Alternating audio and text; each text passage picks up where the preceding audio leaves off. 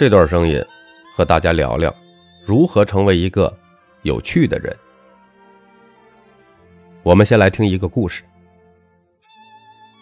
一九六四年，南非罗本岛监狱来了一位犯人，他的代号是第四百六十六号。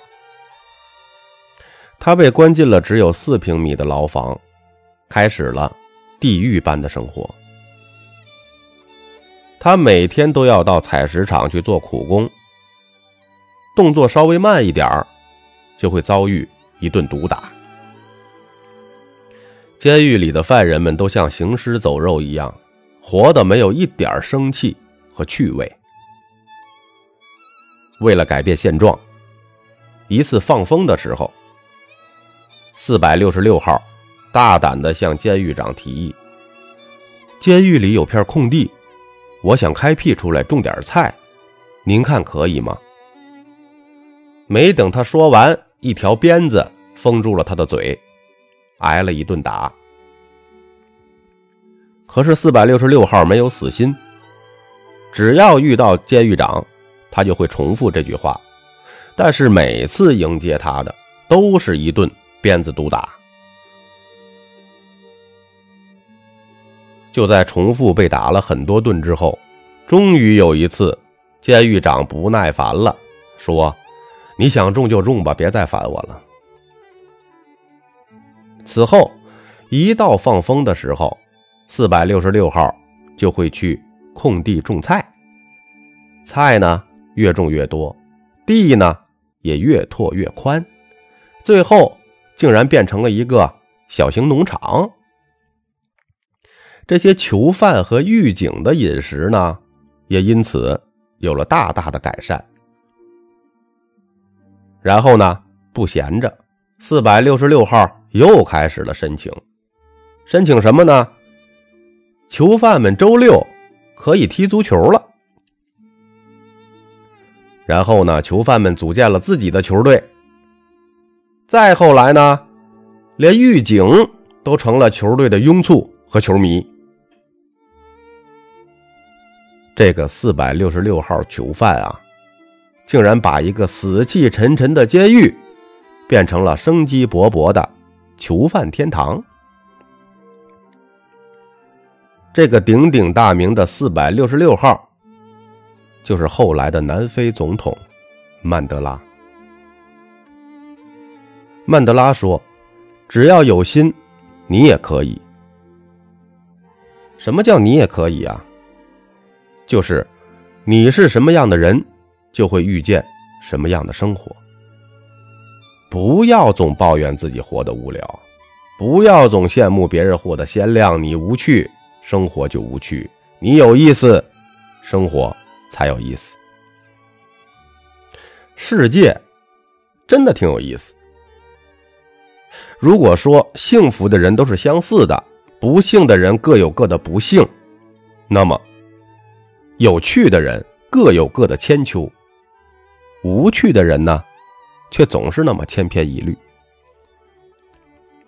我经常听身边有人抱怨：“啊，现在的社会很现实，各种的设防和算计，太没意思了，生活好无聊啊。”他们貌似觉得看透了一切，啊，已经不爱看书，不爱聊天，不愿社交，不愿意赚钱。而我想说的是，这只能说明你是一个随波逐流的人，你在群众的多元化崛起里迷失了自我。那些真正有想法、有思想、有目标的人，却在商业规则越来越完善的社会里如鱼得水。虽然人性是如此的复杂，但是社会并没有变得越来越复杂，而是越来越简单了。我们接着讲个故事：左宗棠的故事。据说左宗棠很喜欢下围棋，而且呢，还是个高手。有一次，左宗棠微服出巡，看见有一茅舍。横梁上挂着个匾，上面写着“天下第一棋手”。左宗棠看了看，然后不服啊，就进屋子了。进屋之后呢，与这个茅舍的主人连下三盘。这主人啊，三盘都输了，左宗棠连胜了三盘啊。然后左宗棠笑着说：“你可以将这个匾摘下来了吧？”然后呢，左宗棠自信满满的、兴高采烈的就走了。过了没有多久，左宗棠班师回朝，又路过此处。于是呢，这个左宗棠啊，又好奇的找到了这间茅舍。豁然看见，哎，天下第一棋手这个匾还在上面挂着。左宗棠又进屋了，与这个主人啊又下了三盘棋。这一次啊，左宗棠的三盘以惨败告终。这左宗棠非常的诧异啊，问茅舍主人：“您这是？”这个主人说：“啊，上回。”您有任务在身，要率兵打仗，我不能挫您的锐气。如今呢，您已经得胜归来，我当然全力以赴，当仁不让了。听完之后，左宗棠大笑啊，改天找人换了个金匾送了过来，上面还是写着“天下第一棋手”。世间真正的高手是能赢。而不一定要赢，有谦让别人的胸襟，能胜而不一定要胜，有善解人意的意愿。左宗棠的故事有意思，生活又何尝不是如此呢？聪明的人得失心重，有智慧的人则勇于舍得。耳聪目明嘛？什么叫耳聪目明啊？真正的耳聪是能听到心声。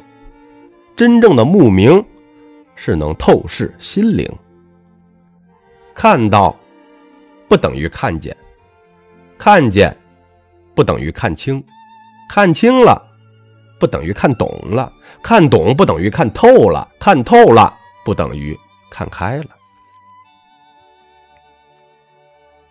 我们常常听人说：“哈，没文化真可怕。”可这文化到底是什么呢？学历、经历还是阅历，其实都不是。我所理解的文化，应该是根植于内心的修养，无需提醒的自觉，以约束为前提的自由，为别人着想的善良。